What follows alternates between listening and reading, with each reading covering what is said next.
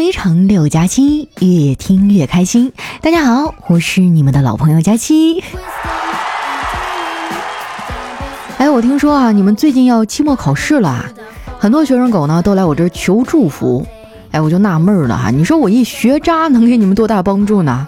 好好复习啊，比啥都强。我发现啊，考试对于不同的人呢是有不同的意义的。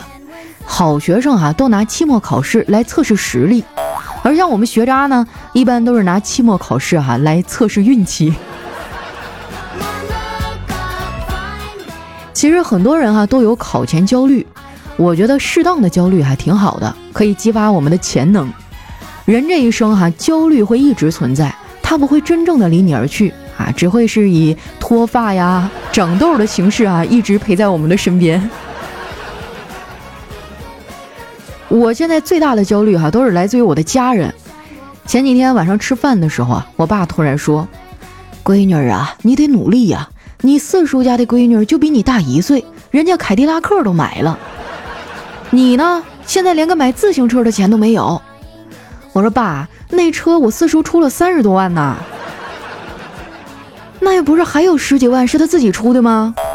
我说：“那十几万是人家婆婆出的。”我爸更生气了。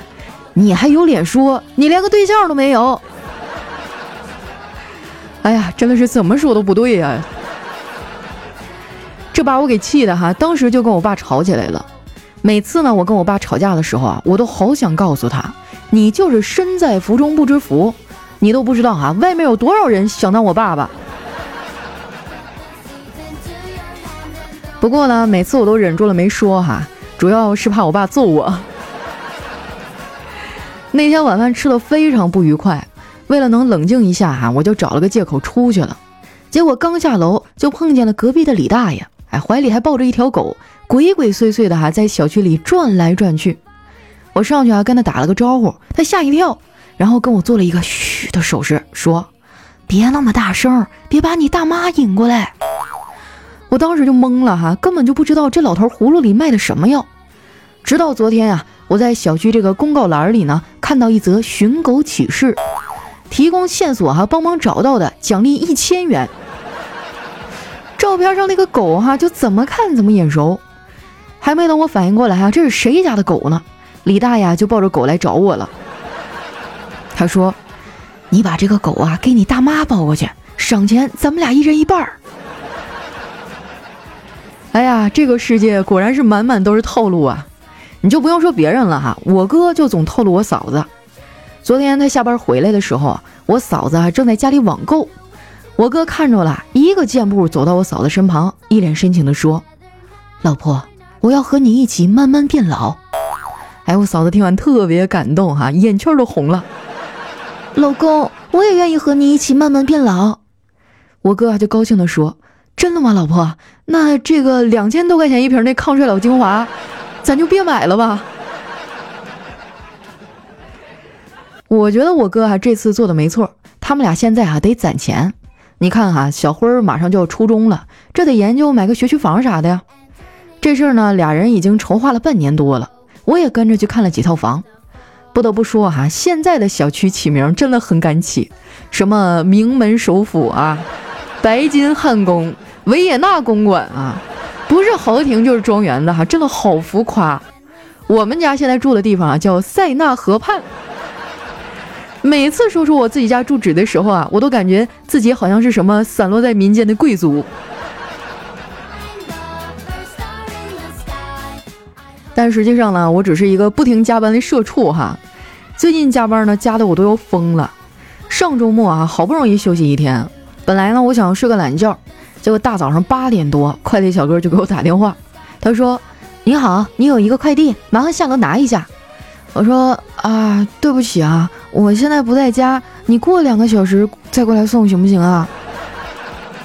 快递小哥说：“你别骗人了，听你这声音，明明就是睡懒觉不想起。”没办法呀，我就只能起床去拿快递。拿完回来呢，我想补一个回笼觉，结果空调还坏了。我就去叫了个师傅啊，上门修空调。对方呢是个四十多岁的大叔，性格大大咧咧的。他干活的时候啊，我一再提醒他要小心，安全第一。他说：“小姑娘，没想到你年纪轻轻的，为人还挺谨慎。放心，出事了我绝对不找你麻烦。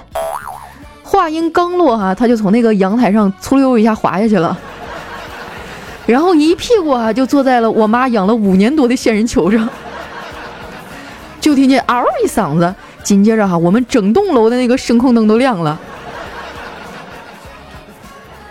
后来啊，我也是帮大叔拔了半天的刺儿。为了转移大叔的注意力，哈，我就跟他聊了会儿天儿。原来大叔有个儿子，哈，毕业好几年了，在北漂，一年回来一次。大叔也挺迷茫的，因为他们根本就买不起北京的房子。我觉得那些啊拼命想挤到北京生活的人也挺幽默的，买着动辄七八百万的房子啊，扛着一屁股债干活，整天吸雾霾啊。完了，你问他为啥来北京啊？他说这里的医疗条件好。一般家里老人买房哈，才会喜欢那种医疗条件好的小区啊，因为看病方便。不过呢，我爸看起来比我健康多了，而且这个老头呢，他不仅身体硬朗，脑子还很清楚。前几天哈，他接到一电话，说他中了十六万，但是呢，要先汇五千块钱的税过去，人家才能把这钱打过来。我爸说，要不你直接给我打十五万吧，这样你还赚五千。那骗子沉默了一会儿啊，就把电话给挂了。现如今哈，像我爸头脑这么清醒的人可不多了。很多人遇到骗子哈，基本上三绕两绕的就栽进去了。前段时间哈，我们单位有个小姑娘被骗了一大笔钱单位为此呢还专门开了一个防诈骗的讲座，让我们积极参与。说是奖品很丰厚啊，一等奖是新款的 iPad，别的奖品呢也很不错啊，反正总共准备了一百多个奖品。我没经住诱惑呀，就去参加了。去了才知道，这报名的人数啊，还没有奖品多呢。当所有人哈都在问什么时候能领奖品的时候，这主办方啊突然说：“朋友们，这就是诈骗。”这一下哈，我们都被好好的上了一课。为了安抚我们啊，公司中午请去培训的人吃了个饭，就在公司的食堂吃的。一开始呢，我还挺高兴的啊，结果吃着吃着啊。我的菜里呢，就出现了一条钢丝儿。我无奈的对丸子说：“咱们食堂的素质啊，真的太差了，碗里居然还有钢丝儿。”丸子很淡定的说：“佳琪姐，你应该感到庆幸，这证明他们刷锅了。他们刷没刷锅哈，我不知道。哎，反正我肚子呢是疼了，而且疼的特别突然，我都没来得及说别的啊，从包里抓了一个小包的纸巾，就冲向了厕所。”然后等我发泄完以后哈，要擦的时候，我才发现手里抓的是一包法式小面包。后来哈，我腿都蹲麻了哈，丸子才过来救我。说出来都觉得丢人哈，最后是他扶着我出去的。小黑看到我这样哈，就无情的嘲笑说：“佳期啊，你还真是与众不同，别人都是笑起来很好看，你不一样啊，你是看起来很好笑。”哎呀，你说我为什么会有小黑这样的朋友呢？我的朋友是不是有点太多了？我现在缺的还是男朋友。如果用两个字呢形容我的男朋友的话哈，那这两个字就是在哪儿？不瞒你们说哈，我小的时候呢，一直都想找一个医生当男朋友。那个时候医疗剧看多了啊，就觉得医生们个个把白大褂哈穿的像高级定制的修身风衣一样。穿上呢就觉得霸气侧漏。后来我当了主播哈，但是我的发小当了医生，我就把他那个白大褂哈借来穿穿。然后我才发现，不是所有人哈都适合这衣服的。短袖的穿在我身上啊，就像卖卤肉的；长袖的穿上呢，像卖馒头的；扣着扣子哈，像面粉厂的；敞着穿呢，就像刚从精神病院里跑出来的。说到我这个发小啊，哈，应该是我相处最久的朋友了。我们俩幼儿园的时候就认识，后来呢还都来到大城市打拼。最近这货哈，干脆就搬到我们家附近来住了。他搬过来之后呢，我们就在一起大吃了一顿。第二天一上秤哈，嚯，都长胖了好几斤。然后呢，我们俩就约着开始夜跑锻炼身体，顺便呢减减肥。本来吧，一切都挺好的，结果这几天啊，我疯狂加班，根本就没有时间。所以呢，就耽误了好几天。今天早上哈，我在公交站碰见了他，发现他的屁股居然变翘了。哇，这也太有效果了吧！于是呢，我就向他请教原因。发小说，确实是因为跑步屁股才变翘的。昨天晚上夜跑的时候，一个不留神踩到了一块西瓜皮，摔得四仰八叉，屁股都摔肿了。我这个发小呢，还特别有商业头脑。哎，他跟我说要开一家私人的收费厕所。我说你疯了吧？开厕所怎么可能赚钱呢？他说这你就不懂了吧？我注意到了。我隔壁那老李头开了个烧烤摊儿，以我对他的了解，凡是在他店里消费的客人肯定会拉肚子。他说的那个老李头哈，我见过，以前呢是卖水果的。之前啊，我去他店里买水果，挑了半天都挑不到称意的，我就忍不住吐槽：“老板，你这儿的水果怎么都这么难看呢？能不能吃啊？”老李说：“姑娘啊，这挑水果就和选老公一样。”太好看的不放心呐！结账的时候啊，他还给我抹了个零啊，但是这样呢，我就不好意思砍价了。可能是年龄大了吧，我最近特别喜欢砍价。说到这个哈，你们知道买东西的时候最恐怖的事情是什么吗？就是当你战战兢兢的哈说了个价，这老板啊难为了一下，瞬间就答应了。但是网购呢就不会遇到这样的尴尬。自从我有了返利公众号哈，网购就多了很多，因为真的太便宜了，不仅能领红包啊，还可以获得返利优惠。如果你平时哈也有网购的习惯，那一定要加一下我的返利公众号。强调一下名字哈，叫常省，常是经常的常，省是省钱的省，经常省钱的意思。如果这两个汉字不好找呢，你可以直接在搜索栏搜索“丸子幺四九”，丸子的字母全拼哈加上数字一百四十九。就是丸子一百四十九斤的意思啊！我估计这个数字明年就要涨了哈。输入完之后呢，点击下面的搜一搜就能找到了，像什么淘宝啊、京东、拼多多、饿了么、美团哈都能用。自己买了可以省钱，哎，你发给别人呢，别人买你还能赚钱。别的还好说哈，这个外卖的优惠真的太诱人了。说出来你们可能不信，现在的我哈，一到深夜就只思考一个问题。有什么东西是好吃，但是吃了不会发胖的呢？不是我馋哈，主要是有外卖红包不用完我难受。所以平时总叫外卖的朋友哈，一定要关注长生，关注呢就能领取外卖红包了。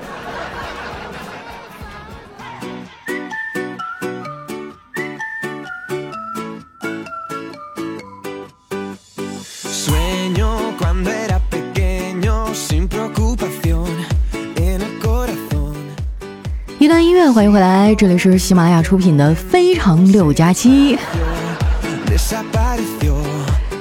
最近啊，我表妹快要放暑假了啊，也没什么事儿哈，我老姨让她过来跟我学点东西，然后呢，我就安排她去做了返利号的客服。小丫头年纪小哈，来年才上大四，各位老司机手下留情啊！说到我这表妹哈，我对她的感情真的很复杂，因为我小的时候啊，爸妈工作忙。经常是我老姨啊，也就是他妈辅导我功课。我不是淘气吗？不好好写作业，就经常挨削啊，还让我在墙角站着反省。那时候我就在心里默默的想：等你以后有孩子了，看我怎么报复你啊！结果我表妹这个生长速度哈，就像田里浇了大粪一样。十六岁的时候，她身高就一米七了。我跟她面对面唠嗑哈，时间长了脖子都疼。哎呀，我好难哈！我发现现在我已经打不过他了。最近呢，我打算拉一个微信群，让他每天组织组织活动啊，发发红包啥的。还有呢，给大家解决一下返利号的使用问题。过去我们做的不好的哈，也希望大家能多提意见啊，帮助我们改正。谢谢大家。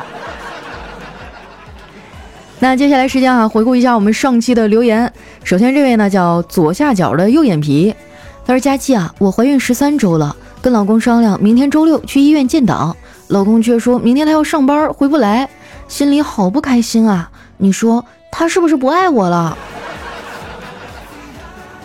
哎，我发现哈，男人和女人的这个思考方式真的很不一样啊！出现问题呢，男人首先想的是解决问题啊，女人首先想的是他是不是不爱我了？那现在很多的领导他真的就是很不像话，周六还让人加班，九九六什么都是常事儿。我觉得你可以先跟你老公表达一下哈，在人生这个非常重要的时刻，我真的非常的需要你。你看你能不能请个假呀，或者跟你老板说一下。如果说还是不行的话，啊，那你再想其他的。你这现在都没有沟通呢，直接给人扣个帽子啊，他不爱我了。那我觉得这爷们儿也太惨了，是吧？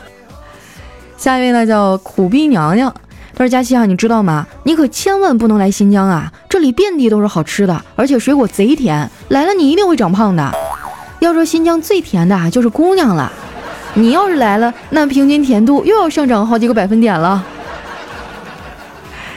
哎呀，这话说的，没错，我承认了，其实我就是那个齁甜的姑娘。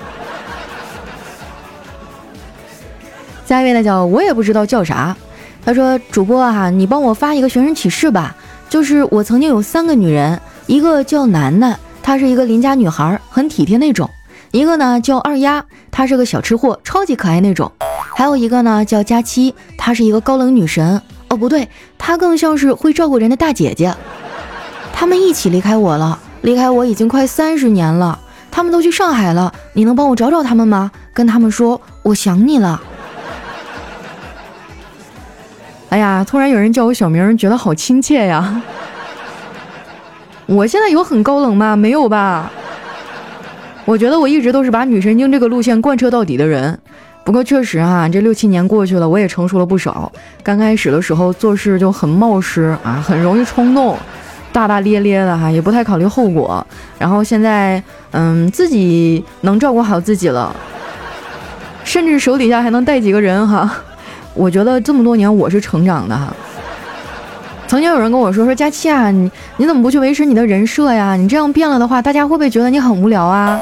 但是我觉得，如果一个人哈，他六七年都一点变化没有，丝毫没有成长，那岂不是更可怕吗？我觉得那样真的很假。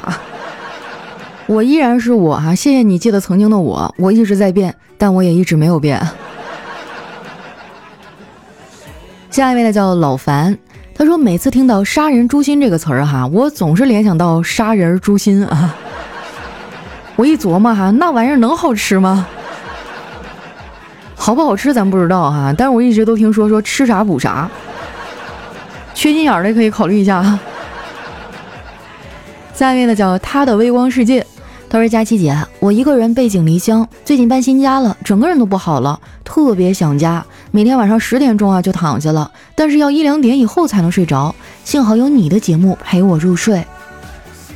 哎，我真的太理解你这个状态了哈！我刚来上海的时候也是，那个时候楼上也不知道是养狗啊还是什么东西啊，就一到晚上，那个棚顶就会有啪嚓啪嚓啪嚓的声音，有的时候还会有那种像玻璃弹珠掉在地上的声音，特别可怕。”然后我睡觉都不敢关灯，但是后来时间长了我就习惯了。你要是觉得晚上睡不着觉哈，这样，嗯，你绕着小区跑几圈呢，运动运动，就人累了，这个精力都用完了，你回去就能睡着了。给自己找点事儿做哈，就不那么想家了。下一位呢叫宾克斯的酒徒。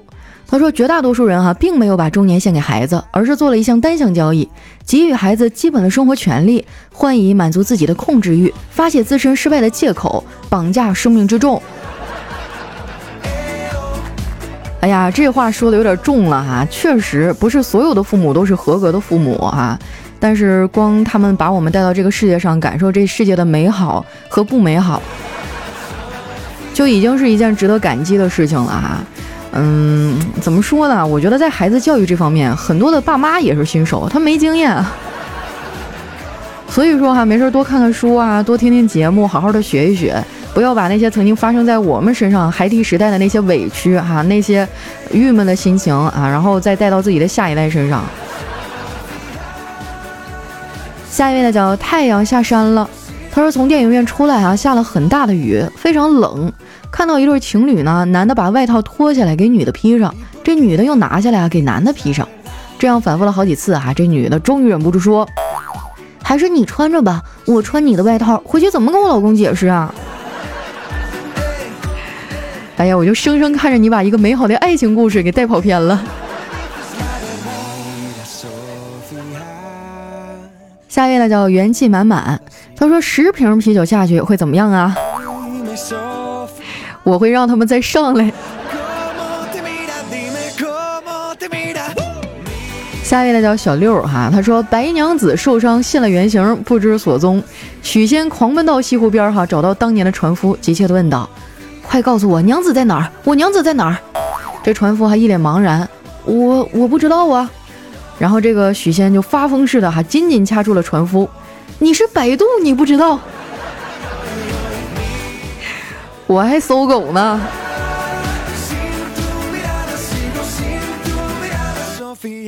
下一位呢叫佳期的大宝贝儿啊，他说有一天哈，这个嫦娥说：“来，玉兔，你看这中秋马上到了，你都还没有置办过节的东西，我拿月饼跟你换点东西，好吧？”玉兔说：“别废话了，直说吧，挑个尺寸。”这毁我童年呀你！下一位呢叫今天是个大日子。他说相亲的时候啊，女方问你，你没房没车干什么来了？怎么了？我我我献爱心来了，不行吗？